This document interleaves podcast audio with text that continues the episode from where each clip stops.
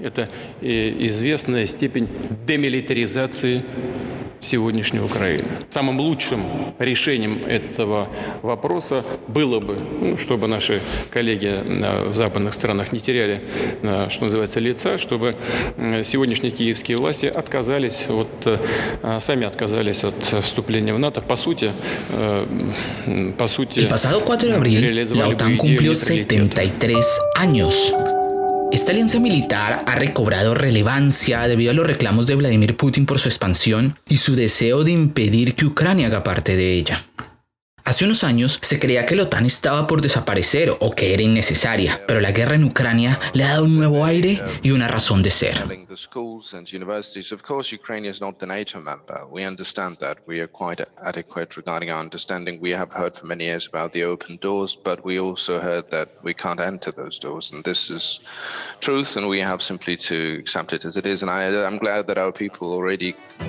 Have come to that understanding, and we count on ourselves. Bienvenidos al episodio 21 de Difunde Podcast. Soy Guillermo Espina y nos encontramos para abordar la historia de la OTAN y la tensa relación que ha sostenido con Rusia a lo largo del tiempo. Entonces nos vamos a centrar en la historia de esta organización, los reclamos rusos a su expansión, sus cuestionadísimas intervenciones y su crisis y revitalización en el marco de la guerra en Ucrania. Así comenzamos este episodio.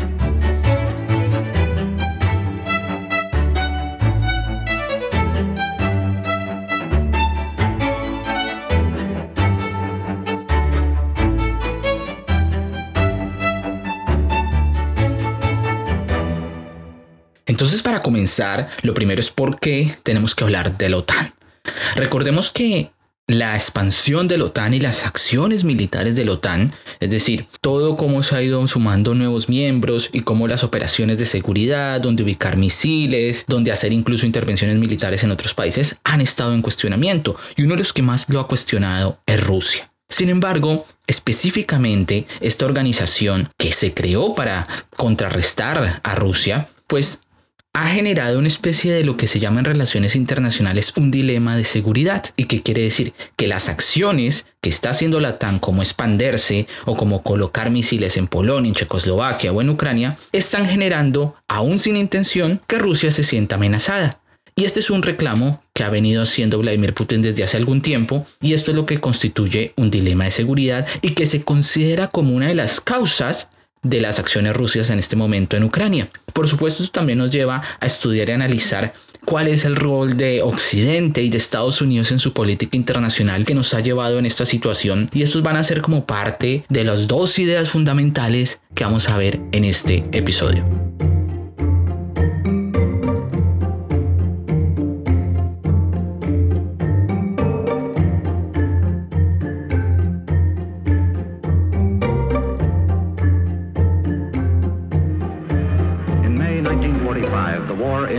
Came to an end.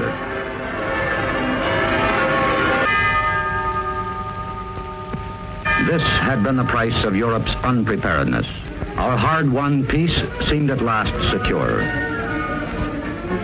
A few days before, Allied forces from the West had joined hands with the Russians from the East. Their statesmen had met cordially at Yalta and at Potsdam. They had agreed that the countries they had occupied should be truly liberated and that freely elected governments should be set up as soon as possible.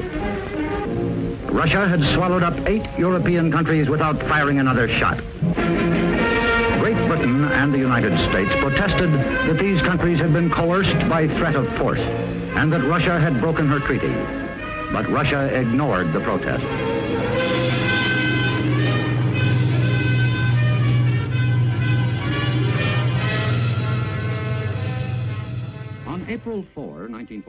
Entonces comencemos con un breve recorrido sobre esa historia de la OTAN. La OTAN se funda el 4 de abril de 1949 y tiene una serie de países y vamos a estar en un contexto de la expansión rusa, estamos en la Segunda Guerra Mundial, estamos ya terminando los acuerdos y Rusia se había extendido hacia Europa Oriental para vencer a la Alemania de Hitler y en ese momento varios países de Europa se sienten amenazados por una posible expansión de Rusia pues mucho más allá de Alemania. Y en esos países pues empieza a sentir una preocupación, particularmente en Francia, en Inglaterra, en Países Bajos, en Luxemburgo, en Bélgica, y crean en 1948 el que se llama el Tratado de Bruselas, que era como un acuerdo de seguridad colectiva, que este es el concepto importante, y es que si alguno de ellos es atacado, pues ellos van a responder todos en grupo.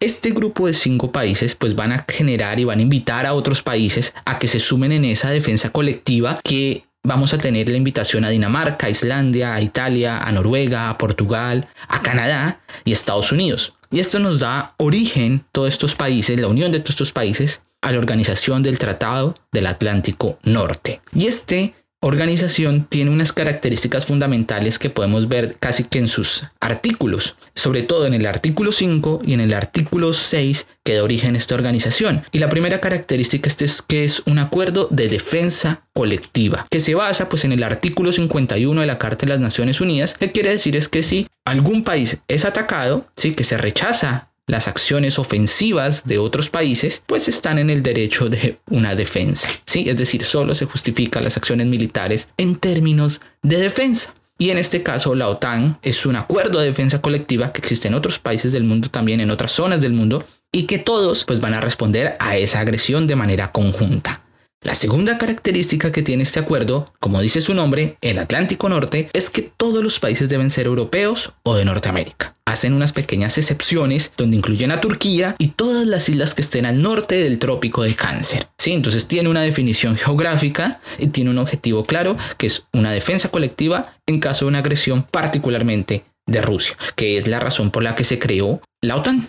Luego de eso empieza a haber una expansión y tenemos como dos momentos. El primer momento que vamos a encontrar es en el marco de todavía la Guerra Fría, que empieza como a consolidar, que empieza a darle forma a esta organización, ¿sí? invitando a unos países restantes de Europa, que sería Grecia, a Turquía, a Alemania Occidental y a España. Eso ocurre todavía en el marco de la Guerra Fría. Y luego viene la gran ola y es que cuando se acaba la Unión Soviética, pues ahora la OTAN tiene toda la oportunidad de expandirse, el liderazgo norteamericano está dominando y como parte de decir, mire, ganamos, estamos dominando el mundo, Estados Unidos y Occidente se convierte en la gran potencia, pues se considera en cierto modo legítimo pues poder expandir esta organización. Y empiezan tres olas muy claras en los años 90 que se va a extender hasta la actualidad. Entonces, en 1999 ingresa República Checa, Hungría y Polonia.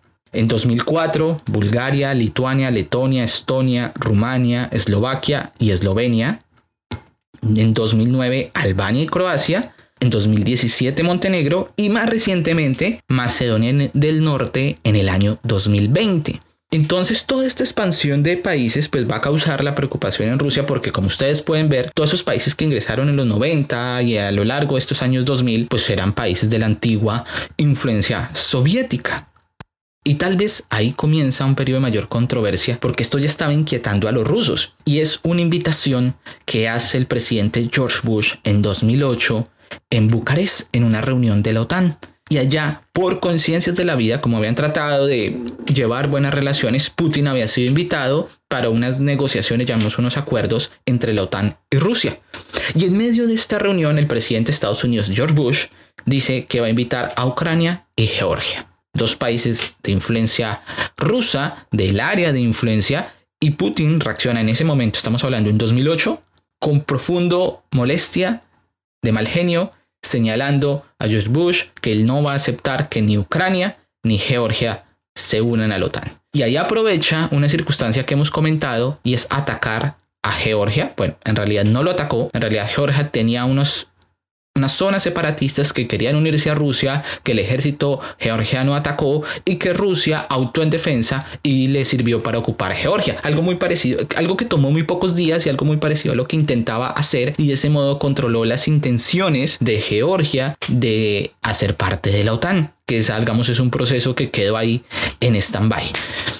En ese sentido, lo que nosotros tenemos es que la OTAN se volvió un acuerdo militar que después del fin de la Guerra Fría pues buscó expandirse bajo el dominio estadounidense. Ese caso que yo les cuento de la reunión en Bucarest pues es un ejemplo de cómo Estados Unidos se sentía tan poderoso como el gran hegemón del mundo vencedor de la Guerra Fría que incluso podía invitar a Vladimir Putin y decirle en la cara que podemos expandirnos a su zona de influencia. Y eso tal vez marca uno de los agravios más claros que tiene Vladimir Putin en su memoria de cómo Rusia estaba siendo desconocida dentro del sistema internacional. Porque recordemos que durante los años 90 las crisis económicas en Rusia, su digamos, reacomodo después del modelo soviético le costó mucho y Vladimir Putin siempre en su política trató y está tratando de recuperar la grandeza rusa.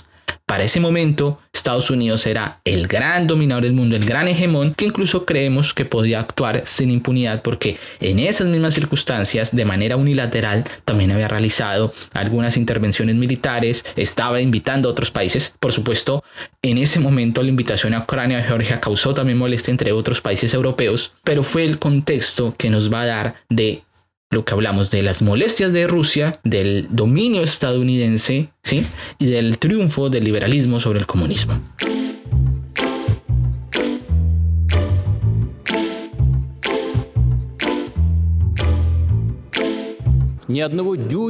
Ni un milímetro más hacia el este es lo que nos dijeron en los 90. ¿Y qué ocurrió? Que nos engañaron. Nos engañaron descaradamente. Hubo cinco olas de expansión de la OTAN. Y ahora aparecen estos sistemas de misiles en Polonia y Rumania. Esto es a lo que me refiero. Tienen que entender que nosotros no somos una amenaza. No fuimos a las fronteras. Pero el principal tema que nos ha centrado la controversia por estos días es el reclamo de Vladimir Putin de que se prometió no expandir la OTAN. Y él lo repitió en diversísimos escenarios. No solamente en 2008, no solamente ahorita en 2022. Ha sido una constante queja que ha tenido pues Vladimir Putin. Y es un poco la lectura que vamos a hacer de la situación que les voy a comentar. Ubiquémonos en el contexto del fin de la Guerra Fría, año 1990. Y hay dos procesos, hay un proceso muy interesante que es la unión unificación alemana. Se cae el muro de Berlín, se está hablando de la unificación alemana y en ese momento pues se está negociando con la Unión Soviética, con la antigua Unión Soviética, pues qué se va a hacer con Alemania. En ese momento el secretario de Estado eh, James Baker, el secretario de Estado de Estados Unidos, se reunió con Gorbachev e hizo una serie de declaraciones o de acuerdos verbales que a la larga tenían una preocupación principal, que era convencer a Rusia que ellos no podían dejar una Alemania neutral, que no se podía dejar una Alemania así solita porque hay un problema fundamental, es que si dejamos a Alemania sola, vean lo que pasó y vean lo que nos llevó a las guerras mundiales. Eso a Rusia no le convencía ya mucho y en cierto modo exigía ciertas garantías. Aparentemente, y de manera verbal y según se revelaron algunos documentos sobre esas conversaciones, pues los Estados Unidos le dijo, déjeme, yo tomo Alemania unificada, la metemos dentro de la OTAN y ya no nos expandemos más, porque es que lo que nos importa es que Alemania no quede solita. Lo interesante aquí es que no hay ningún acuerdo firmado, no hay nada que sea un documento que pueda decir que fundamentalmente esto fue una promesa y fue un compromiso y qué tanto de eso era una obligación. Y acá hay unos, digamos, unas contraposturas porque los rusos dicen, hey, eso fue una promesa, ustedes nos prometieron que no se iban a expandir más allá de Alemania, más allá del este. Sin embargo, lo que, o la interpretación que se puede dar es que, primero, los cambios políticos en los países locales influyen principalmente. Es decir, los países y el contexto político que había en la época ya no es el mismo de ahora. Es decir, sobre todo ya no existe la Unión Soviética, entonces, ¿cómo puedo respetar un acuerdo con algo que ya no existe? Y eso es parte importante. ¿O es que Rusia está diciendo que es la misma Unión Soviética, es la misma entidad política? Pues no, entonces yo no tengo un acuerdo en cierto modo con usted. Pero por otro lado, dentro de los mismos países de esa zona de influencia soviética, pues también ha cambiado la política. Porque recordemos que en ese momento, en toda Europa Oriental, había una serie de líderes pues soviéticos, impuestos por los soviéticos o apoyados por los soviéticos, que salieron del poder en, también en otras revoluciones populares y en otros movimientos políticos, eh, por nombrar un caso, las famosas revoluciones en Polonia y también hablamos de la revolución en Ucrania, que ocurrió en 2014. Entonces, todo ese tema pues nos va a centrar de que dentro de los mismos países también ellos tomaron sus decisiones de salir de la influencia soviética. Y finalmente es que el proceso para ingresar a la OTAN y para expandirse a la OTAN de todos estos países, pues es bastante largo, es bastante complicado y no depende de un solo capricho. Y se los voy a contar de manera rápida. Miren los requisitos que se coloca para ser parte de la OTAN. ser un país democrático, ser un país europeo, tener unos compromisos y muchos de esos compromisos implica poner platica, poner tropas, ¿sí? También tiene que tener la aprobación de los demás países y no solo del gobierno, sino de los congresos de esos países que acepten. Y eso, por ejemplo, el tema de Grecia en su momento, en los años 50, fue bastante controvertido de cómo sumábamos a Grecia porque algunos países, algunos congresos de otros países no querían hacerlo. Y además, después de que se logre ese proceso, tiene que ser ratificado por el mismo país, por la población de ese país. Y lo explico así de sencillo. Puede ser que Ucrania sea un país democrático, sea un país europeo, se comprometa a colocar billete, a colocar tropas, a colocar sus, sus fuerzas de algún modo para colaborar con la defensa militar, que lo aprueben los demás países, pero además eso tiene que someterse a una votación o que sea discutido por el legislativo de Ucrania. Es decir, es un proceso bastante largo, bastante complicado, que en cierto modo, como se quiere presentar, no corresponde solamente a un capricho de Estados Unidos o a un capricho de las potencias europeas de querer sumar y sumar y venga para acá, como si estuvieran eligiendo en un equipo de fútbol como elijo a Pepito, elijo a Ucrania, elijo a Moldavia, elijo a Bulgaria. No, ellos también tienen que decidir y tienen que haber esa aprobación tanto de ellos de venir como yo de aceptarlos. Y ese proceso es más complicado. Y eso es algo donde hablamos de soberanía y donde se van a mezclar los intereses de las potencias, porque las potencias poco nada, porque cuando el poderoso decide, pues es el que manda, y los procesos políticos que ocurren dentro de sus países. Entonces, todo ese contexto, decimos, es que los acuerdos era igual en los 90, ha cambiado el contexto político, podemos aplicar la misma lógica de, una, de un acuerdo que se había hecho con la Unión Soviética que ya no existe, con unos líderes políticos que ya no existen, sobre todo respetando un pacto Varsovia que ya no existe. Entonces ahí es cuando nosotros hablamos, cuando sea este contexto, es fue la época unipolar, donde Estados Unidos impulsó su modelo democrático, su modelo capital, donde el famoso Francis Fukuyama dijo que era el fin de la historia porque había triunfado el capitalismo y la democracia y el modelo liberal y que en cierto modo Estados Unidos actuaba como el policía del mundo. Ese fue el momento y ese fue el contexto posterior a los años 90 y Estados Unidos y la OTAN empezaron a actuar como una serie de policías mundiales que podían solucionar todos los problemas del mundo y donde la OTAN pues también ahora que no estaba la Unión Soviética decía pues ¿qué nos ponemos a hacer? Eso fue parte importante y lo que va a explicar las intervenciones militares de la OTAN en otras zonas.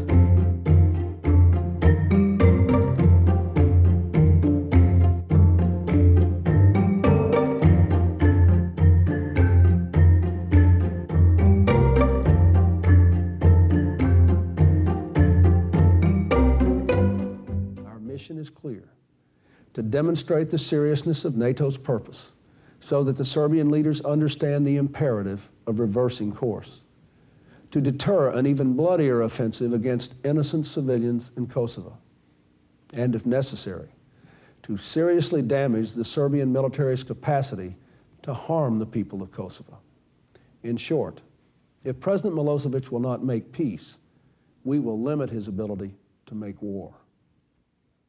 En este breve recorrido sobre la historia de la OTAN entonces hemos visto que fue una organización que se creó por Naciones 40 en respuesta a las posibles amenazas rusas, que luego se convirtió en un tratado de seguridad colectiva, que fue sumando los demás países, que todos deben ser europeos, ¿sí? que tienen un objetivo plenamente defensivo y que en los años 90, cuando se cae la Unión Soviética y cuando Rusia es totalmente disminuida en sus capacidades, pues empezó a sumar otros basados en la idea de que hay un dominio del modelo estadounidense, el modelo occidental, liberal y democrático y que el mundo en cierto modo debería extenderse, pero que ese contexto político que llevó a la expansión de la OTAN pues cambió.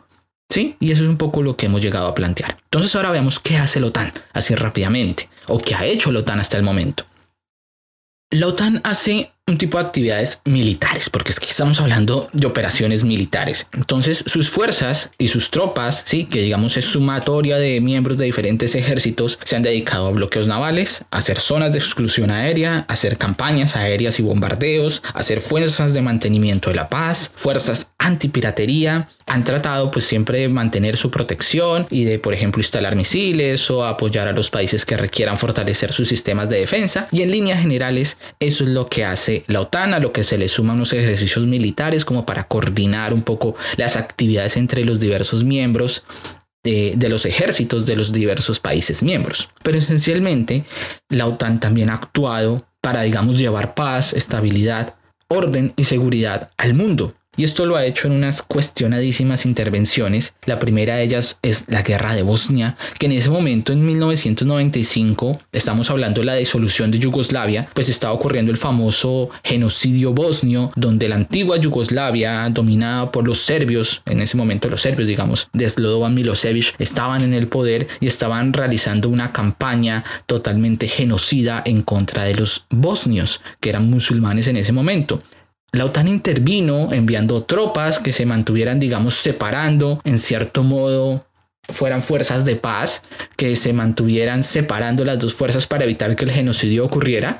En realidad esas tropas, digamos, usted colocó las tropas ahí para decir que no va a haber genocidio y que están ahí en caso de eso van a actuar, pero nunca se utilizaron y eso no evitó el genocidio. Y ahí llegó un cuestionamiento muy terrible. En el mismo contexto de esa guerra aparece la guerra de Kosovo en 1999, que Kosovo es una región que se encuentra en Serbia, en la parte, eh, la parte sur de Serbia. Y entonces, en ese momento, también había una campaña de genocidio en contra de los albaneses, sí, son albano-kosovares. Y los serbios habían ocupado Kosovo, pues de cierta manera, para seguir esa política de exterminio, de limpieza étnica, y la OTAN decidió intervenir. Pero acá hay algo muy interesante, y es que se dice que se utilizó una especie de excusa falsa para hacer la intervención militar en Kosovo y aparentemente a través de bombardeos. Entonces, si algo fallamos en Bosnia fue que no actuamos, ahora en Kosovo vamos a actuar y vamos a actuar con toda la fuerza para expulsar a los serbios de la ocupación de Kosovo. El problema de esa intervención es que en un punto la campaña de bombardeo pues no lograba ser efectiva y se extendió a zonas civiles y terminó bombardeando eh, instituciones, canales de televisión, una embajada china, pero lo que más sorprendió en ese momento es que esa decisión fue unilateral y que todavía en ese momento la intervención de la OTAN no contaba con la aprobación de las Naciones Unidas o del Consejo de Seguridad. Y eso era parte de lo que mostraba el dominio estadounidense y el dominio occidente,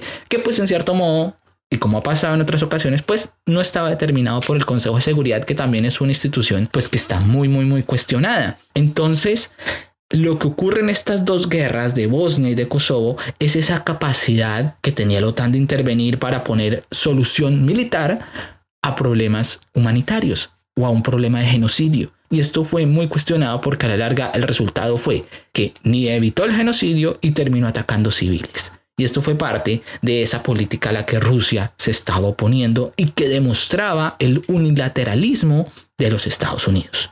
Pero ahí siguieron dos ejemplos y ya nos trasladamos a otras regiones geográficas. Cuando ocurrió el 11 de septiembre, llegó la intervención de Afganistán en el año 2001. Esta fue la primera vez que se dijo que los países de la OTAN respondían a una agresión. Es decir, que ellos estaban interviniendo en Afganistán y promovían el cambio de régimen en Afganistán porque sencillamente un país había atacado a un país miembro de la OTAN, que fue en este caso a Estados Unidos. Afganistán, ¿por qué? Porque había sido sede de donde estaban los miembros de Al Qaeda que tomaron los aviones y atacaron a Estados Unidos. Y arranca toda la operación en Afganistán. El otro ejemplo que nosotros podemos encontrar es 2011 y la intervención de Libia.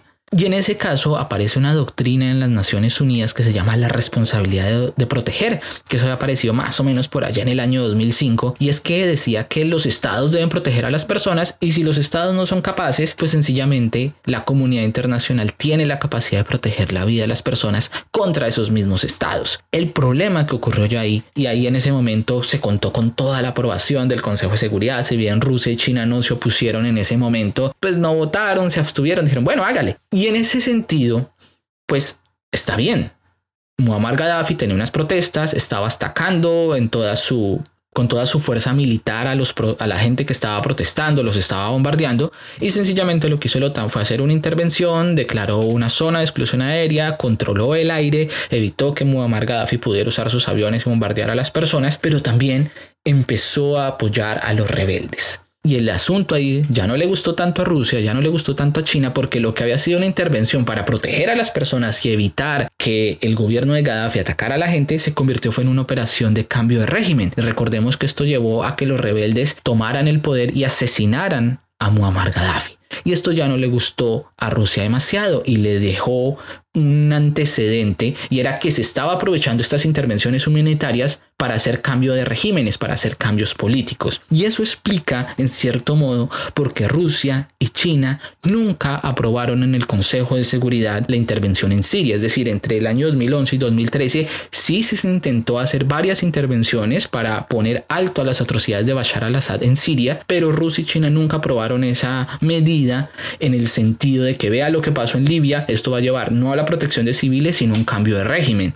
Y eso fue, llevó a la inoperancia. Si ustedes se preguntan por qué nunca han intervenido en Siria, pues tiene que ver con eso. De hecho, recientemente el presidente Zelensky mencionó y dijo, miren, ustedes como comunidad internacional nunca decidieron actuar en ese caso. Bueno, en parte eso lo explica porque en Libia las cosas salieron mal, porque en Afganistán se metieron a reconstruir un país y las cosas no salieron bien, porque en Kosovo intervinieron a favor de la paz y terminaron atacando civiles, porque en Bosnia intervinieron y no lograron defender o detener el genocidio. Todo eso nos ha dicho, bueno, entonces la OTAN, ¿qué es lo que está haciendo? ¿Para qué es lo que sirve? Porque si la OTAN se creó para defenderse de Rusia y ahora tiene otras nuevas tareas y no está funcionando, pues ¿qué vamos a hacer con la OTAN? ¿Sí? Y en todo ese contexto, ha cambiado el modelo internacional, ha cambiado en la actualidad y vamos a pasar de donde los Estados Unidos y Occidente como tal decidían todo a un modelo donde Rusia está recuperando su fuerza y donde China nace como una nueva potencia y van a cuestionar todo ese tipo de acciones.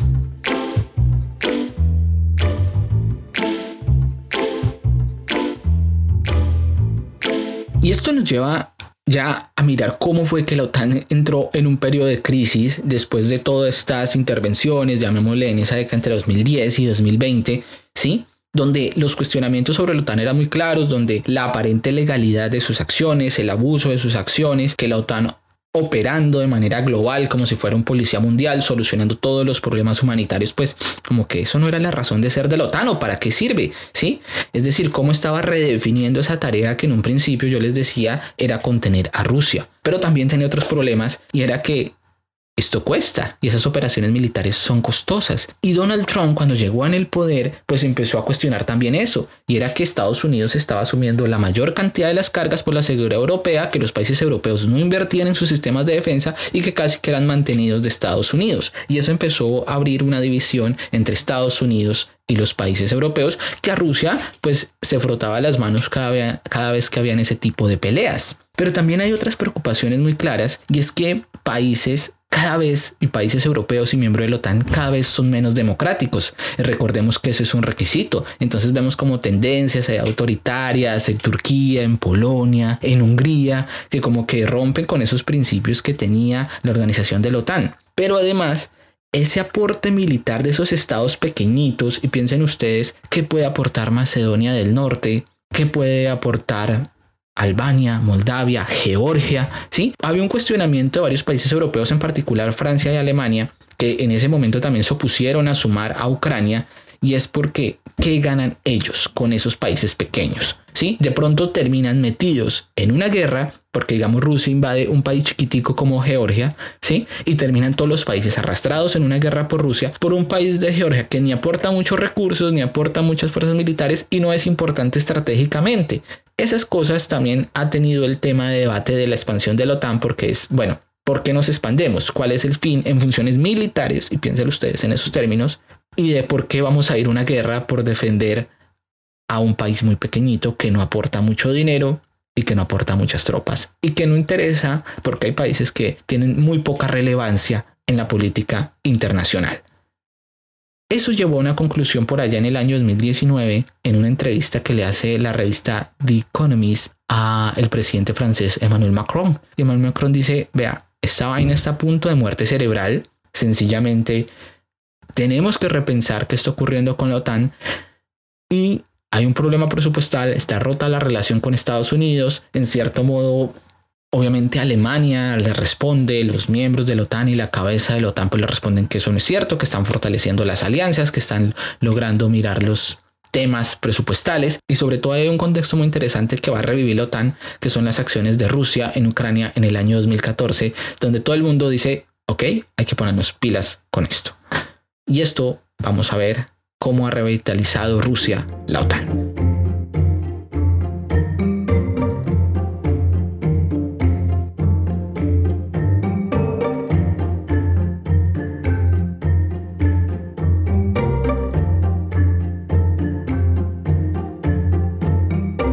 Entonces, en ese contexto es que vamos a leer las acciones de Rusia, que Rusia ha sido clave para revitalizar lo que hace la OTAN y darle su razón de ser. Y es que después de los hechos de Rusia en Ucrania, pues la unidad transatlántica que Donald Trump había en cierto modo, digamos, dañado, un poquito fracturado, se ha recuperado. Sí, y la relación entre Estados Unidos y Europa se ha fortalecido. También en ese sentido, hay un aumento de presupuestos y era la famosa queja de que Alemania no invertía suficiente dinero. Entonces, ahora que salió Angela Merkel y llegó Olaf Scholz, pues uno de los anuncios claves y principales es que Alemania va a aumentar su presupuesto en defensa. Y eso va a ser un cambio muy fundamental dentro de toda la política militar y la política económica de Alemania. Pero ese no es solo un ejemplo. Los demás países están haciendo exactamente lo mismo. Eso venía cambiando desde 2015 cuando ocurrió la invasión en Crimea, pero ahora con la invasión en Ucrania se ve que realmente es necesario. Sí, que los aumentos presupuestales, que la unidad política entre los países es importante para contener las acciones rusas y que por supuesto eso va a llevar a otra serie de ejercicios militares, pero también y ojo con esto, por primera vez se empieza a hablar de un ejército de la OTAN. Si lo, la, la, fuerza de respuesta de la OTAN, digamos, se había utilizado en algunas acciones humanitarias. Ahora se están preparando cerca de 40 mil tropas en caso de que sean necesarias. Se está rearmando en cierto modo la frontera cercana a Rusia. Y esto ya está colocando una situación muy tensa en nuestro mundo porque incluso Rusia ha amenazado a otros países de intervenirlos, como ha sido el caso de Suecia y de Finlandia en caso de que dejen de ser neutrales y se suman a la OTAN. Pues piensen ustedes qué está pasando en este momento entre los políticos suecos y finlandeses como o nos unimos a la OTAN o dejamos que Rusia nos invada o nos preparamos y nos unimos y todo eso hay un clima de preocupación que hay ahí. También hay países de la OTAN que están muy expuestos como Lituania, Letonia y Estonia a una posible invasión rusa, porque son países obviamente más pequeñitos, están un poquito más alejados de los países europeos, todo ese contexto que tenemos ahora es donde nos ponemos nuevamente a hablar de cooperación militar, de amenaza nuclear, de posible guerra mundial, de disuasión, digamos que eran términos de la Guerra Fría y que hoy en día se están recuperando. Y entonces uno nos empezamos a ver o a preocupar en el contexto donde Rusia no confía en Occidente, donde la OTAN estaba muy cuestionada y ahora está revitalizada, donde Estados Unidos está buscando recuperar parte de su rol dentro del escenario internacional después de décadas de haber estado renunciando a ello, pues estamos entrando en una nueva guerra fría, digamos, todo ese discurso se está recuperando o tal vez la guerra fría nunca se fue. Y esto nos coloca en un mundo donde las cosas pues no son tan pacíficas como nosotros lo estábamos pensando y que nos va a hacer reflexionar sobre cuál va a ser el futuro en los próximos años. Y en esto, la guerra de Ucrania es el punto donde vamos a marcar el antes y el después.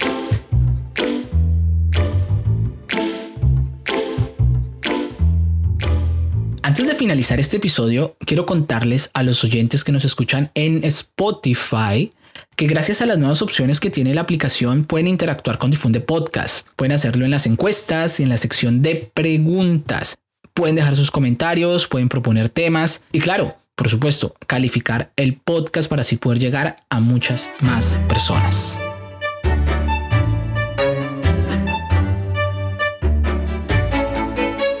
Recuerden que pueden dejar sus comentarios y sugerencias en las redes sociales. encuentran como Difunde Podcast en Facebook, en Twitter y en Instagram. Y si te gusta el podcast, pues te invito a recomendarlo, a compartir este episodio. Difunde Podcast está en todas las plataformas disponibles. Esto ha sido todo por hoy. Les habló Guillermo Espina y recuerda que si te gusta, difunde.